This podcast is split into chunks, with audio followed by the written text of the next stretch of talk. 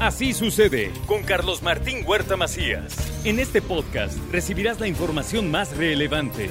Un servicio de Asir Noticias. Y aquí vamos a nuestro resumen de noticias. Un muerto y un lesionado grave. El saldo de la explosión de un tanque de diésel en el encierro de los autobuses Puebla-Cholula. Esto fue allá en San Pedro. Hay que hacer una investigación. El combustible de dónde procede. Las instalaciones estaban autorizadas, sí o no. Así que un muerto y un lesionado grave. El saldo de la explosión de este tanque, el de diésel, ¿era guachicol o no?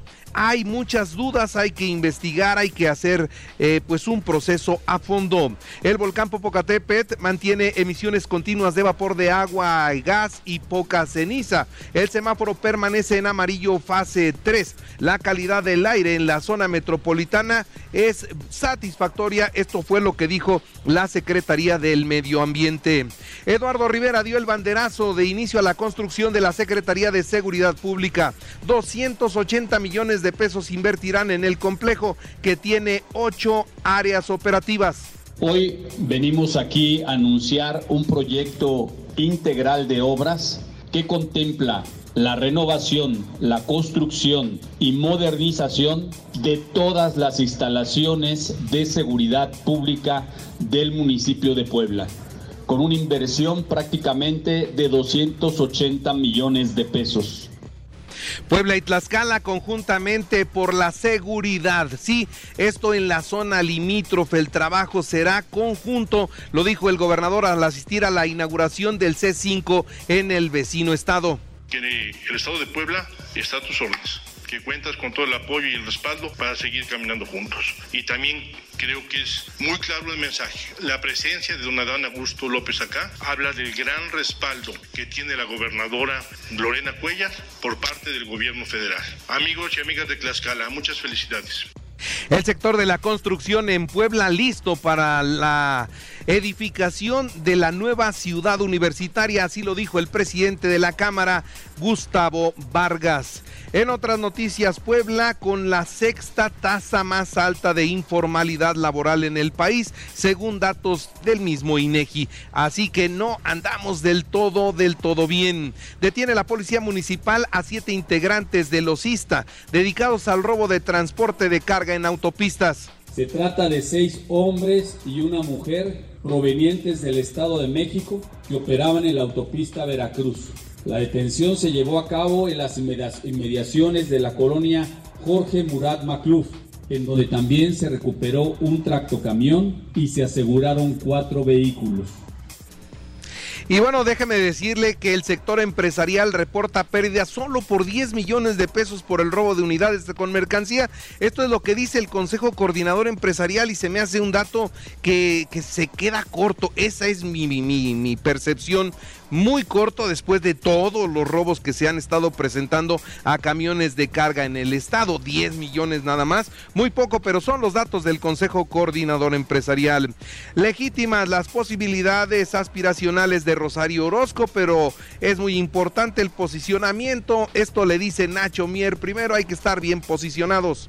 Entonces, que participen mujeres es un acto de congruencia. Yo creo que así debe de ser, que deben de tener oportunidades todas, todas absolutamente, y quienes no quieran ejercer ese derecho tienen que manifestarlo abiertamente y que deben de participar. Yo, yo lo veo muy bien. Necesitamos perfilar. Es un estado muy grande, Puebla. Se requiere una muy buena candidata posicionada Dante Delgado es mi amigo, pero no me iré a Movimiento Ciudadano, ganaré la encuesta en Morena. Esto es lo que dice Alejandro Armenta.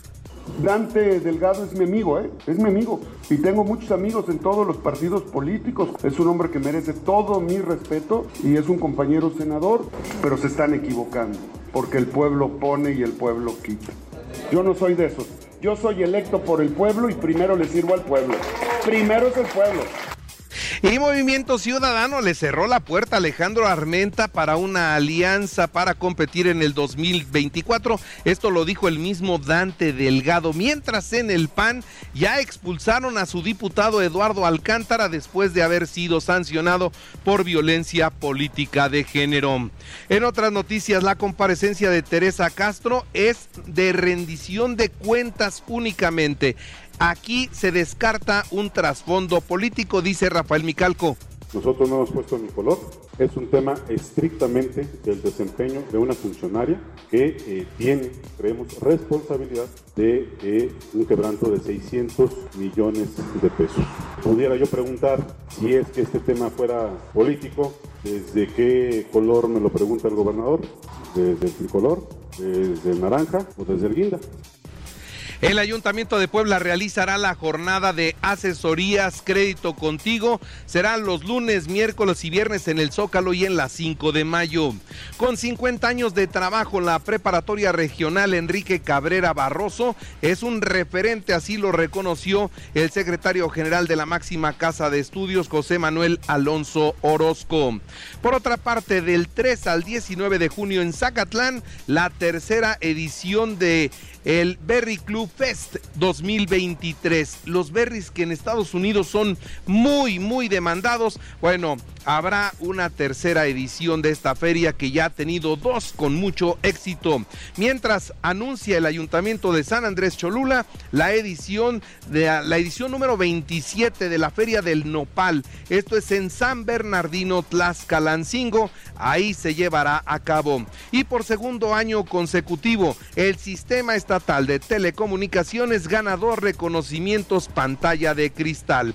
En la información nacional e internacional, la Secretaría de Detiene a cinco personas con un total de un, un cargamento, escuche usted, de una tonelada de cocaína. Esto fue en Acapulco, los encontraron en 34 bultos negros que eran transportados en una embarcación menor. Se anunció la creación de la Comisión Nacional de Salud Mental y Adicciones. Esta es una muy buena noticia. Dependerá de la Secretaría de Salud. Atenderá los casos de depresión, ansiedad, bipolaridad, esquizofrenia y naturalmente los derivados de las drogas blandas como el tabaco, pero también las drogas duras comenzando por la marihuana y hasta llegar al fentanilo. Ahora urge, naturalmente que urge, la encuesta nacional de adicciones. Ya tenemos siete años sin que se realice en México. El presidente de la República señaló que la Suprema Corte de Justicia de la Nación pretende un golpe de Estado técnico al suspender un juez de distrito con sede en Mérida, eh, pues en los tramos 3, 4 5 y 6 del tren Maya y defendió a quienes permanecieron en el plantón o permanecen de hecho frente al Supremo Tribunal. Acusó de agresores intolerantes a quienes llegaron a retirar las carpas y los carteles que se habían pegado en las puertas del Tribunal Supremo. Ante esta situación, la presidenta de la Suprema Corte solo dice no hay que confundir la popularidad con la legitimidad. La Fiscalía General de la República dice que nadie ha solicitado el video del incendio de la estación migratoria donde 30 migrantes en Ciudad Juárez perdieron la vida. El video se mantiene en secrecía por Ministerio de Ley. Caramba, esa investigación está hecha en serio con las patas. En Nuevo León se registró un enfrentamiento que dejó 10 muertos. La Fuerza Civil acabó con la existencia de 10 presuntos delincuentes. Es un hecho. Movimiento Ciudadano va solo en el 24. El 5 de diciembre conoceremos a su candidato. El Senado de la República tiene solo tres días para designar al comisionado del INAI que está pendiente. Una jueza otorgó una nueva suspensión que obliga a la Cámara Alta a un periodo extraordinario para cumplir con el propósito. En cumplimiento a órdenes de el INE y el Tribunal Electoral, la Presidencia de México eliminó de sus sitios oficiales las mañaneras en las que el presidente habla de temas electorales. Claudia Sheinbaum Pardo insiste en la encuesta como método de elección del candidato. Eso se dijo desde un inicio y así tiene que ser. Cabe destacar que siendo así el procedimiento, pues ella está a la cabeza de las encuestas, pero sobre todo en cuanto a intención de voto. Por su parte, Marcelo Ebrar presentará el próximo lunes 5 de junio la propuesta para elegir al candidato de Morena. Adelanta que los aspirantes tienen que dejar los cargos para poder buscar entonces en igualdad de circunstancias la candidatura. En otras noticias le informo que Rosario Robles fue notificada por el juez que le fueron retirados ya las órdenes de aprehensión por lavado de dinero y delincuencia en el caso de la estafa maestra. El juzgador consideró esto como un exceso y una violación a sus derechos humanos. Alejandro Robles, diputado de Morena, quien habla de obradorizar el Poder Judicial de la Federación, ahora trabaja en una iniciativa de ley para proteger todas las obras emblemáticas del presidente de México. En los deportes, la directiva de Rayos hace oficial la llegada de Fernando Ortiz como su técnico. Pericos abrirá serie contra Rieleros a las siete y media en el hermano Cerdán. Doyer 6-1 a Nacionales de Washington, Yankees 10-4 a los Marineros.